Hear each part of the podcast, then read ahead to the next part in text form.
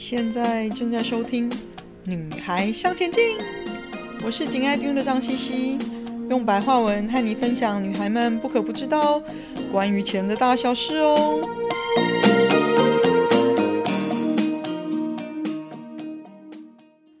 欢迎收听我们的第四十一集，一步步建立你的资产组合吧。我很常听到年轻美眉说：“我没有多少钱，要做资产配置吗？”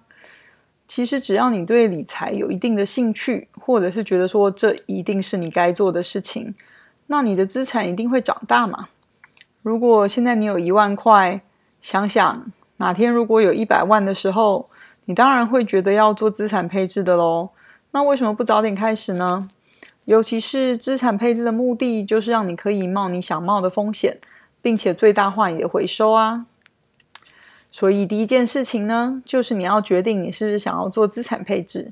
尤其是刚开始碰理财投资的人呢，我的确是比较建议没有太多理财投资经验的人，反而是一定要先做一个全球市场的资产配置的啦。至少呢，在你学习成长的期间，就是你学习怎么投资理财的期间呢，你的钱也没有变薄啦。而且借着观察你自己的全球市场部位，这也是一个非常好的学习过程哦。所以呢，应该朝向你有一百万的心态来做你的资产配置，就算你现在只有一万。另外，如果你想要自己主动投资股票或者是 ETF，在初期你可以留一个额度给自己做投资用，比如说十 percent 到三十个 percent，那当然看你自己。觉得舒服的程度喽，在你做了一段时间，你觉得诶做得不错了，嗯，蛮得心应手了。你想要再多做自己多做一点主动投资的话，你就可以再拨一部分的全球市场配置的部位呢，让你自己做主动投资。第二个呢，就是决定你想要的大项目的分配喽，就是你想要的股票跟债券的比例，以及你自己做主动投资的部分要多少。这相对有关于你的理财目标啦。在做完你的计划之后呢，你知道你需要多少的年平均收益率呢？我们用过去的历史平均来说，一个全球的股票组合平均每年的回报率是十个 percent，债券组合的年平均回报率是五个 percent 来作为我们计算的基础。试试看用不同的股债比，譬如八点八比二，或者是七比三。然后假设你自己主动投资的希望的年报酬率为十五个 percent 好了，至少这是我们的目标嘛。你自己主动投资的部分要算在你的股票投资的部分哦，就是你的八或者是七的这个部分比例哦。我做了一个简单的试算，会把它贴在粉丝页上，你也可以来看看。通常如果你的目标收益率是十个 percent 以上。那你真的要提高你主动投资的精准度，才会比较容易达到你想要的目标收益率哦。其实怎么做资产配置没有一定的对错，只是怎样适合你，让你达到你想要降低风险，却又可以同时达到你想要的平均收益，让长期投资的几率哦，越长期的投资几率，你的胜算是绝对是越高的。决定完你想要的股债比了，还有你自己想要主动投资的比例之后呢，要来分开部分来考虑喽。我们先来讨论全球股票市场的部分好了。有研究报告说，你的投资组合中至少要超过十五个项目，才可以算是完全的多样化的一个 portfolio。听起来还蛮蛮眼花缭乱的啦。但是你的全球股票市场的部位，就算扣掉你想要自己做的主动投资的部分，也还是你整个 portfolio 中蛮大的部分的啊。所以的确需要做一些分配。你当然可以直接选择一个全球型的股票基金，或者是全球股票型的 ETF，但是后面你就没有办法自己做全职再调整，也没有那么的分分散风险喽。我的建议呢是，或许你可以先用区域比重做一个分配，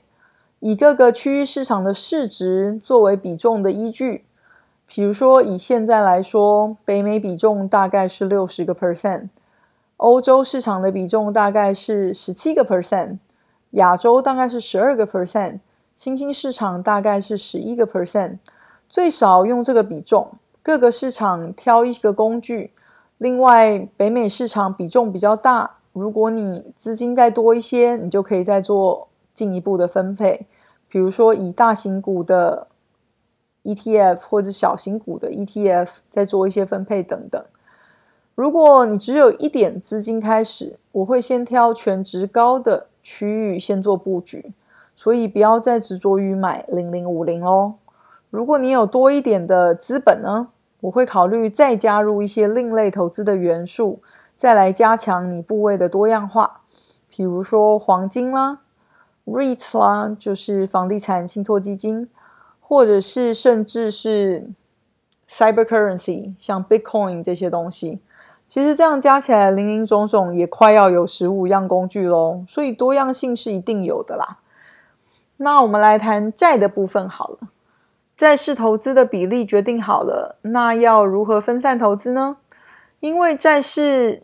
投资的比重呢相对轻，大概二十到四十个 percent 吧。我大概会分散，最多是分散到三样工具啦。先提醒大家一点，如果你要你的股票部位跟你的债的部位风险是可以相抵的话，一定要挑公债性质的工具才能达到这个目的哦。所以，请你不要挑高收益债性质的工具，因为听起来它的配息很高。因为高收益债呢，其实它的性质比较相近于股票，它的嗯波动呢是跟着股票波动的哦。所以用公债性质的工具，才有降低整个你的股票投资部位的风险哦。另外，美国公债市场是全球最大的市场，占全球债市的比重也相当相对非常高，而且这个市场是比较健全的。所以我大概是用短天期的美国公债 ETF 跟中天期的美国公债 ETF 作为我债市投资的工具哦。那尤其最近，因为通货膨胀是一个很可能的趋势，所以我又加了美国抗通膨公债 ETF，再来更进一步多样化我的债券部位哦。另外呢，要提醒大家，全球市场的指数投资也不是稳赚不赔的哦，只是越长期投、越长期持持有，赔的几率是越低的。另外，加上你又做了市值比重的资产配置，可以降低你总的部位的波动。如果遇上股市特别糟的状况，是可以减少对你的冲击的哦。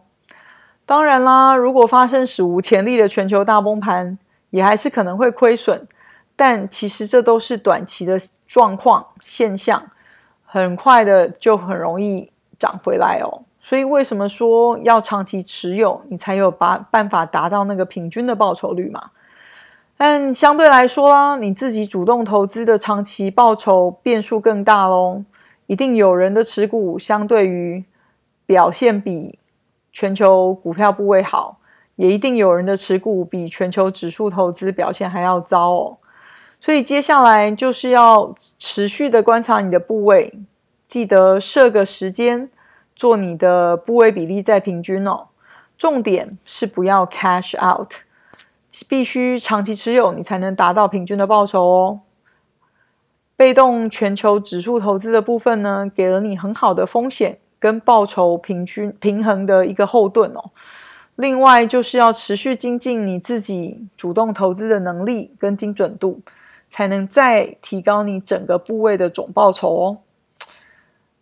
才能达到你想要的目标报酬率嘛？记得十个 percent 以上，其实你想要靠全球的市场指数投资会比较辛苦，所以还是一定要培养自己啊、主动投资的能力。所以啦，请所有的美眉们一起卷起袖子，一起来做你的资产配置吧。今天的分享就暂时到这里喽，希望有带给你一些新的发想。听完记得赶快给我们一个评价，有空和你的闺蜜们分享《女孩向前进》哦。